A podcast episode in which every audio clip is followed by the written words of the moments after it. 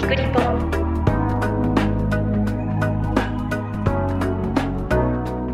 この番組はすべての都道府県や海外約50都市に取材拠点があり全国の新聞社や放送局海外メディアにニュースを配信している共同通信社がお送りします。キクリポでは共同通信が発信するウェブコンテンツ47リポーターズを執筆した記者に記事の内容や取材の経緯、裏話などを同僚である記者が聞いていきます。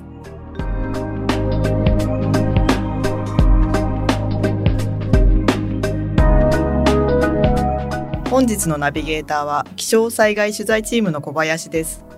今回は悪質な精神科訪問看護の実態についての話題です。取材をした特別報道室の市川徹記者に話を聞きます。市川さんよろしくお願いします。よろしくお願いします。今回の話題なんですけれども訪問看護とはそもそもどういったものなのかそこから説明していただいてもいいですか？はい。訪問看護というのは自宅などで暮らす患者さんのところに看護師さんが訪ねていってケアをするサービスです。であの医療保険と介護保険が適用されるものの大きく2つに分かれます。医療保険と介護保険が適用されるものどういった分かれ方をするんでしょうか？はい。基本的に65歳以上の高齢者の方には介護保険の訪問看護です。でそれ以外に例えば子どもとか現役世代の方には医療保険が適用されます。今回問題になっているのはどちらのケースになりますか？はい。医療保険です。今回あの問題になっているのは精神科の訪問看護なんですけどもこの精神科の訪問看護というのは医療保険からお金が出ることになっているんです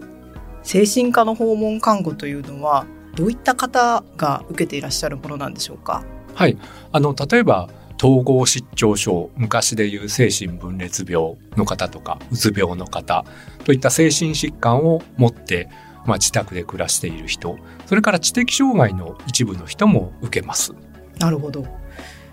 この精神科の訪問看護なんですが非常に利用者が増えていてニーズの高まりがあると思うんですがそのニーズの高まりの背景には一体どういったものがあるんでしょうか？はい、そもそも、えー、皆さん感じておられると思うんですけども精神疾患を持つ人が増えています。うつ病であるとかそういう精神疾患ですね。でその方たちが地域で暮らせるようにというふうに国が政策を、えー、作っていてですね以前は精神障害の方入院して治療するというのが中心で今でも入院患者さんたくさんいるんですけどもなるべく地域で暮らせるようにしよう。で、その地域で普通に生活するのを支えるのが訪問看護というわけなんです。病院の中ではなくて地域の社会の中で暮らす上で訪問看護っていうのが非常に重要な役割を果たしているっていうことですね。そうなんです。あの精神疾患を持っている方はやっぱり生活の中で調子を崩してしまったりとかお医者さんにうまく自分のことを伝えられないっていうことがあるのでそれで訪問看護師さんが行っていろいろ服薬の管理をしたり相談に乗ったりするというあの形になっています。うんかなり大きな役割を果たしているというかそういった方々にとっては、まあ、心の支えというかあの非常に大きな役割を果たしていると思うんですけれども、はい、その中で、まあ、悪質な訪問看護で不正が行われているっていう実態があると伺ったんですけれどもどういったことが行われてるんでしょうか？はい。これはですね例えば精神障害や知的障害を持っている方でグループホームで暮らしている方、えー、たくさんいます。それからあの老人ホームで暮らしている高齢者も中には対象になるんですけどもそのグループホームや老人ホームを運営している事業者株式会社とかがですね、えー、訪問看護も提供していてそのグループホームの入居者さんに必要ない人まで含めて週3回、えー、訪問看護に入るようにしたりとかそれから短時間でこうぐるぐる回って、まあ、報酬を稼ぐという形があります。訪問看護の事業主体なんですけれども株式会社もできるんですか？そうなんです。これ皆さん意外に思われるかもしれないんですけどあのお医者さんじゃなくてもですね例えば私のような人間でも株式会社とか法人を立ち上げてそれで看護師さんとかを雇って必要な人員を満たせば事実上誰でも訪問看護ステーションというのは運営できるんです。そうすると特に資格とかはもう必要ないということですか？その経営者に資格は必要ありません。あの、実際に働くスタッフは看護師何人以上とかが必要ですけど。なるほど。そういった理由もあって訪問看護ステーション自体も事業者が非常に増えているっていうことでしょうか？そうなんです。割と参入が簡単なんですね。例えば事務所はマンションの一室などでもいいんです。マンションの一室でもいいんです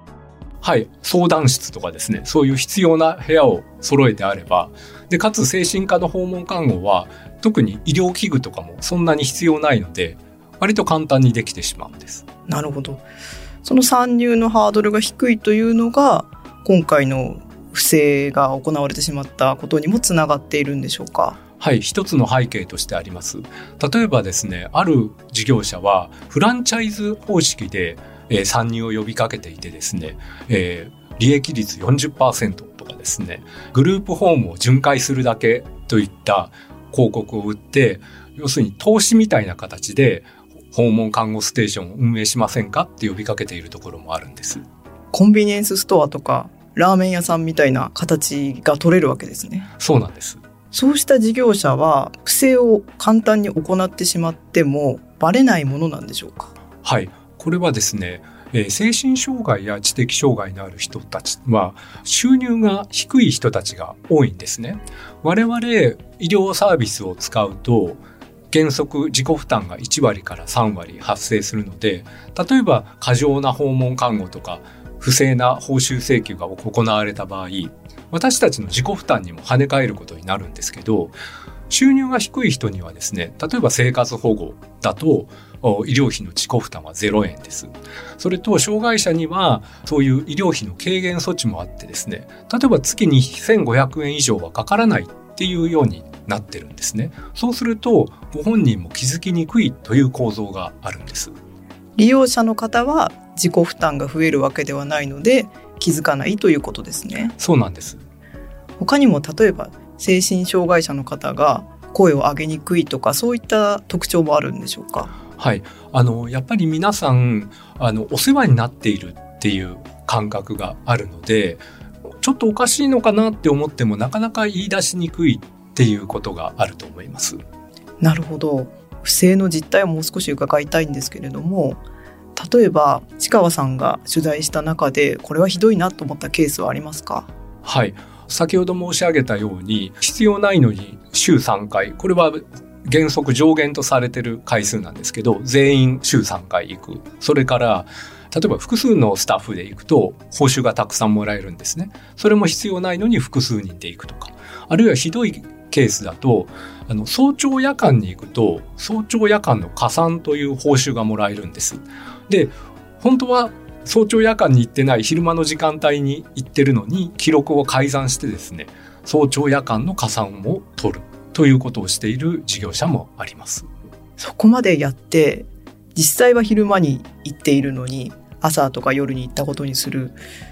そこまでやってもなかなかこう不正があったことは気づかれないものなんでしょうか？はい。あの、本来行政がそれは監査するわけなんですけども、なかなか行政もそこまで追いつかないんですね。書類審査だけなので、書類が形式上整っていれば、なかなか全てについて、これはどうなんだ、本当に言ってるのかっていうことを、行政も突っ込めるだけの時間と人数がいないのです。確かにこう利用者数が増えていて、まあ、書類自体も増えているということですもんね。はい。その全てをチェックして本当に実施されているかどうかここは本当にそこまで週3回複数人で行く必要があるケースなのかって一つ一つ精査するのはまあそこまで行政も手が回らないそういうことでしょうか？はいそれでこの訪問看護をするには医師が指示書という文章を書く必要があるんですけども、えー、まあ医師とその事業者が協力関係になってしまっていると事業者が頼んで医師も「ああじゃあいいよ書くよ」って言って書いてしまうと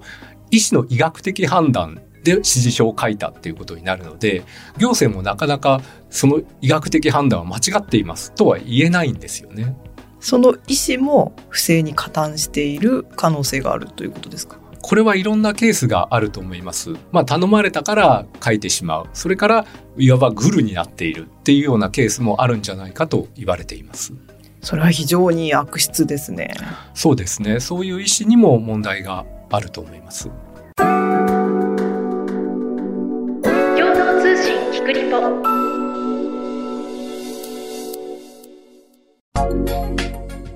そういった不正が行われている中で、国や自治体の対策はどうなっているんでしょうか？はい、国もある程度そういう実態があることは分かっていて訪問看護ステーションとか医療機関に支払われる診療報酬の改定というのが今年6月にあるんですけどもそこで精神科訪問看護について一定その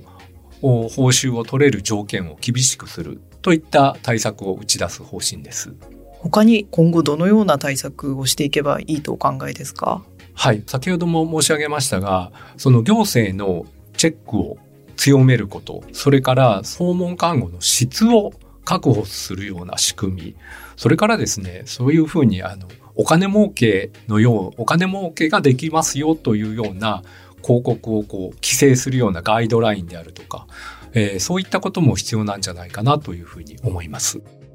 投資目的の事業者の参入を少し減らすような対策をした方がいいということですね。そう思います。他にも福祉の中でこういった不正っていうのはかなり多いんでしょうか？はい最近ですね株式会社の運営するグループホームというのは増えていてですね、えー、それが今回の精神科訪問看護の不正とも一部つながっているという形になっていますグループホームの利用者は全員訪問看護を義務付けているそういうような形になってるんでしょうか？はい、義務付けではないんですけども入居者さんやそのご家族さんも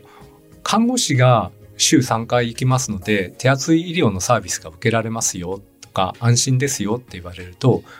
あ、それはいいわねというふうに思ってしまうと思うんですね。ですので、別に受けなくてもいいんじゃないかなと心の中では思っていても、あ、来てくれるんだと思ってしまうと、まあなかなか断れないっていうことがあるんだと思います。確かに来てくれると安心っていうのはありますよね。はい。ですけど、それが本当に必要かどうかというのは、また別問題ですね。うん、取材された中で、不正を行っていた訪問看護ステーション以外の、あの、真面目に取り組まれている訪問看護ステーションっていうのは、ありましたか？はい。あの、取材させていただいた訪問看護ステーションの方は、まあ、真面目ににやっているところがあってですね。そこは、例えば、えー、週3回なんて行かなくて週1回で十分ですっていうような形で運営しています。で、えー、自分たちの運営しているグループホームだけじゃなくって、他のグループホームにも行ったり、あるいは自分たちが運営しているグループホームでにも他の訪問看護ステーションが入っていたりっていう形で運営しています。で、精神障害のある利用者さんにお話を聞くと、えー、週1回来てくれることでお医者さんに相談できないことを話したりできるのでとても助かっている心の支えになっているというお話がありました。訪問看護ステーション全てが悪いというか利益目的で運営されているっていうわけではないっていうことはやっぱり強調しておきたいところですよね。そうなんです。あくまで、え一部の事業者で多くの事業者は真面目にやっていて精神科の訪問看護というのは地域で暮らす精神障害者の方たちの支えになっているのであんまり厳しくしすぎてしまうと、そういうふうに、えー、真面目にやっている事業者まで煽りを受けてしまうので、そこは、あの、メリハリの効いた対策をしてほしいと思います。なるほど。非常に難しい問題ですね。はい。ニーズの高まりはあるけれども、投資目的ではあまり参入しすぎるとこういった不正が起きてしまうということですね。そうなんです。地域で暮らす精神障害の方が増えているので、量を確保するということはもちろん大事なんですけど、同時に質も確保しないといけないので、そこの対策が必要だと思います。そうするとやっぱり行政の方の監視の目をもう少し強めていくような対応が必要になりますね。そうですね。そう思います。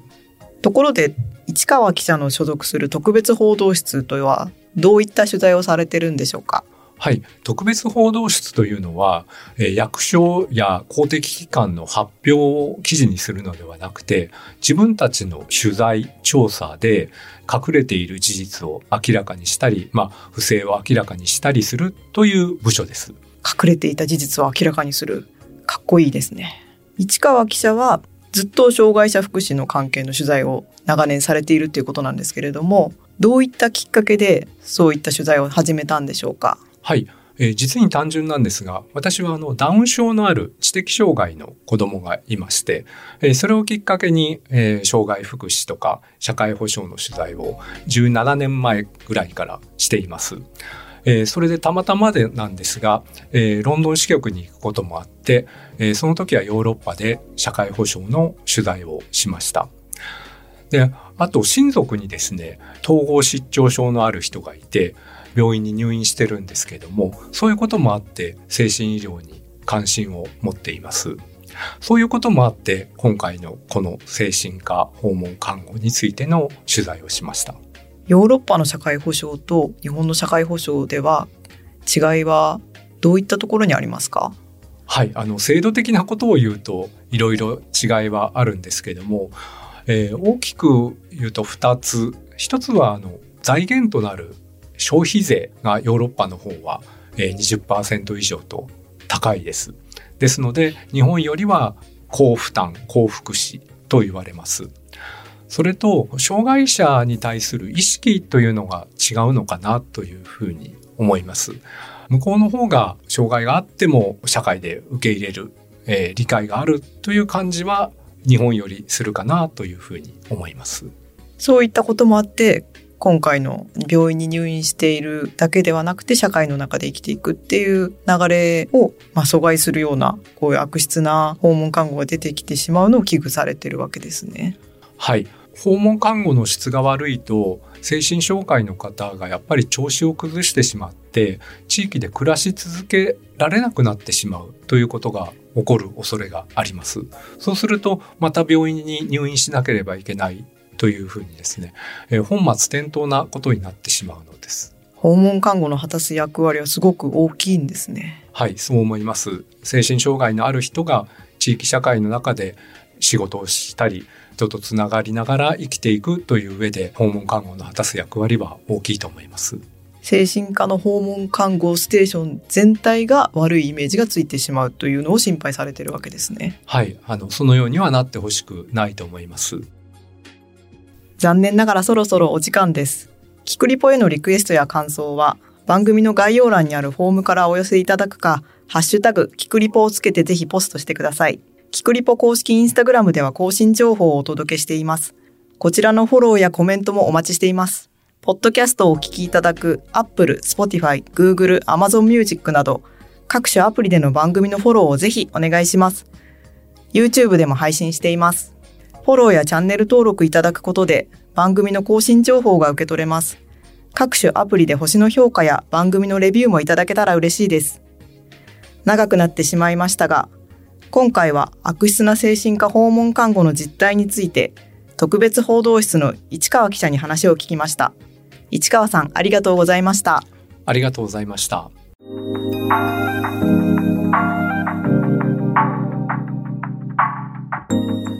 がだったでしょうか？共同通信キクリポでは、リスナーの皆さんからのご意見ご感想をお待ちしています。番組の概要欄にあるメッセージフォームからお寄せください。ハッシュタグ、キクリポをつけたつぶやきや、キクリポ公式インスタグラムへのメッセージも大歓迎です。番組やインスタグラムのフォローもぜひお願いします。